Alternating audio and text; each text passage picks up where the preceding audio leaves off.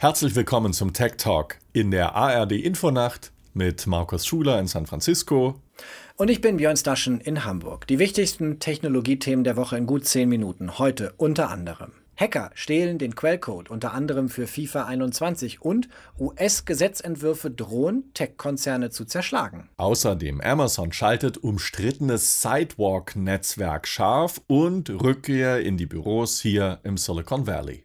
Fast wöchentlich, Markus, berichten wir hier mittlerweile über Hacker und ihre Ziele. Zum einen, weil immer mehr Hacks bekannt werden, aber auch, weil es noch nie so viele Hacks gab wie derzeit. Das belegen Statistiken. Jüngstes Opfer ist der Spielekonzern Electronic Arts, kurz EA. Und das ist beileibe kein No-Name in der Branche, Markus. Nein, EA ist der Entwickler von Spielerennern wie FIFA 2021, Battlefield oder The Sims und die Hacker haben offenbar den Source Code einiger dieser Spiele geklaut. Insgesamt sollen rund 780 Gigabyte gestohlen worden sein. Darunter auch einige Engines, also Software-Elemente, die Spiele wie Battlefield 2042 erst so richtig zum Laufen bringen.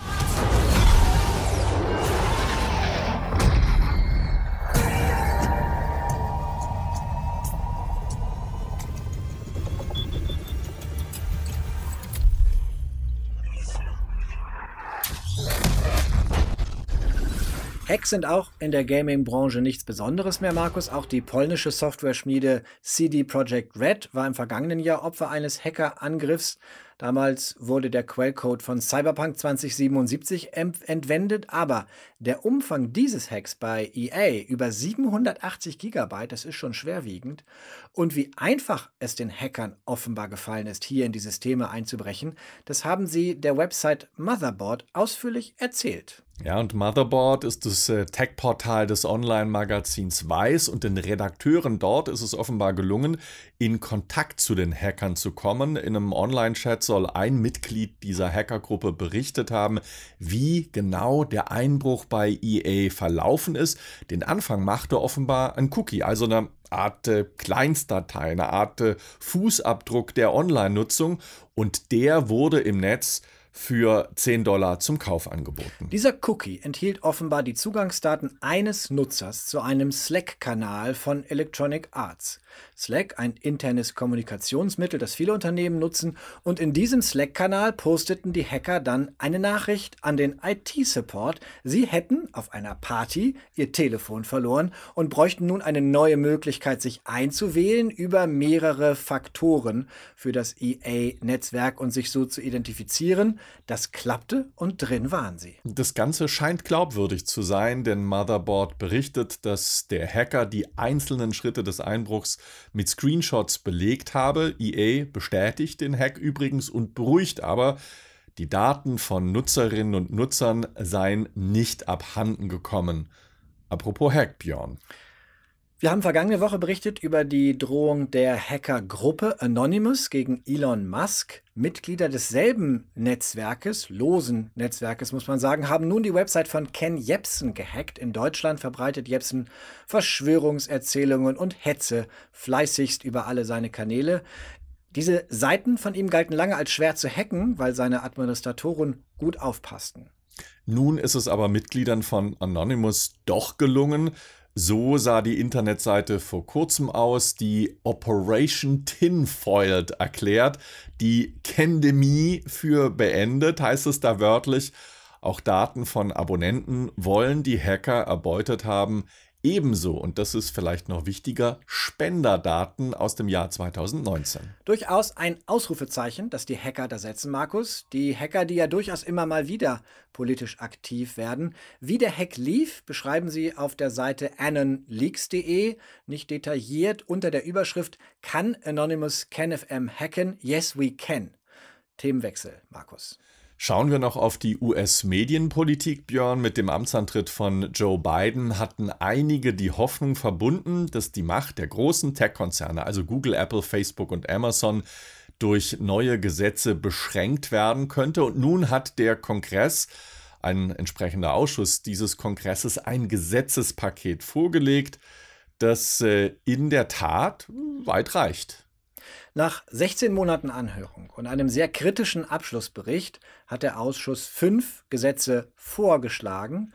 Nach einem Gesetz könnte das Justizministerium bei Interessenkonflikten Tech-Konzerne zerschlagen. Beispiel Amazon vertreibt als Amazon Basic eigene Waren auf der Plattform in Konkurrenz zu anderen Anbietern. Das könnte ein solcher Anlass sein. Außerdem wurde vorgeschlagen, große Tech-Konzerne dürften ihre Konkurrenz nicht einfach aufkaufen, wie es 2012 äh, beispielsweise Facebook mit Instagram oder 2014 mit WhatsApp getan hat. Außerdem dürfen Plattformen eigene Dienste nicht vor denen andere bevorzugen, so wie es Google beispielsweise in seinen Suchergebnissen immer wieder getan hat. Das Real Facebook Oversight Board, eine Facebook-kritische Gruppe, jubelt. Die Gesetze zielten auf die zentralen Probleme mit Blick auf die Macht der Tech-Konzerne, nämlich auf die Geschäftsmodelle der Tech-Giganten. In der Tat würden sie verabschiedet, wäre das ein tiefer Einschnitt, ganz bewusst konjunktiv, Markus, denn es gibt nicht nur Zustimmung. Ja, vor allem bei den republikanischen Abgeordneten gibt es äh, Missstimmung gegen das Gesetzesvorhaben. Deshalb die Chancen, dass diese Vorschläge durchgehen und wirklich zum Gesetz werden, die sind äußerst ungewiss die Abgeordneten beider Parteien in den USA, die sind zerstritten und sie verfolgen unterschiedliche Interessen. Den Demokraten geht es um Machtbegrenzung der Tech-Konzerne, den Republikanern um Meinungsfreiheit, dass man also auf diesen Plattformen wie Twitter und Facebook einfach alles sagen kann, auch wenn es nicht der Wahrheit entspricht. Und den Präsidenten nicht einfach sperren darf, oder? So ist es. Die großen Tech-Konzerne, Markus, werden hinter den Kulissen alles Mögliche versuchen, dieses Gesetz zu verhindern.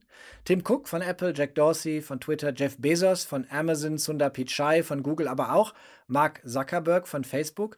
Sie alle waren ja unter anderem auch vor diesem Kongressausschuss, mussten Rede und Antwort stehen. Und mit Blick auf Letzteren, auf Mark Zuckerberg, gibt es in diesen Tagen einen seltenen Einblick in seine Arbeit. Wie tickt dieser Mark Zuckerberg eigentlich? Eine spannende Frage. Und äh, dazu gibt es ja schon ganze Spielfilme, zum Beispiel The Social Network. Nun hat ein Facebook Insider und jahrelanger Zuckerberg-Vertrauter auf Twitter einen langen Thread veröffentlicht.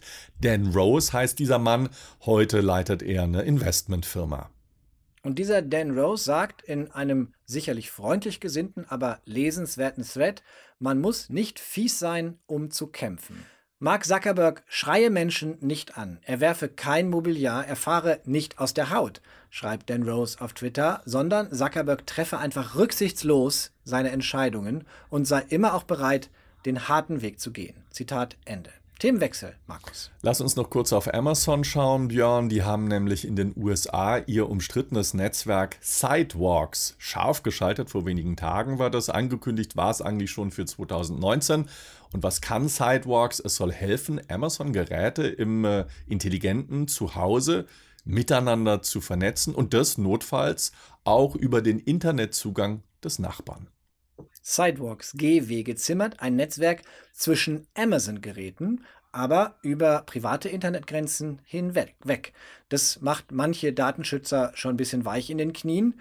Die Funktionalität dieser Amazon-Geräte soll Sidewalks aber verbessern. Seit 9. Juni läuft das Netzwerk nun in den USA. Amazon sagt, alle Datenschutzregeln würden eingehalten.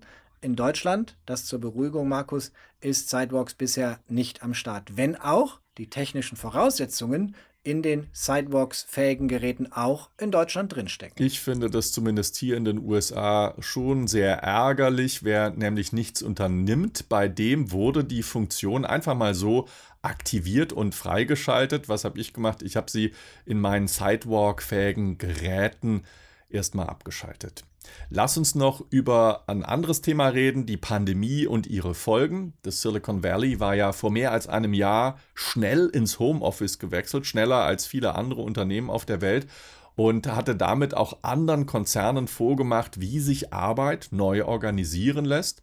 Nun soll es langsam wieder in die Büros zurückgehen und äh, der Nachrichtendienst Axios hat mal zusammengestellt, was die großen Konzerne hier im Silicon Valley von ihren Mitarbeitenden erwarten, wenn es um die Rückkehr ins Office geht. Amazon, Google und Apple wünschen sich, dass ihre Mitarbeitenden an drei Tagen pro Woche im Büro arbeiten. Facebook und Microsoft sind sogar mit nur zweieinhalb Tagen einverstanden.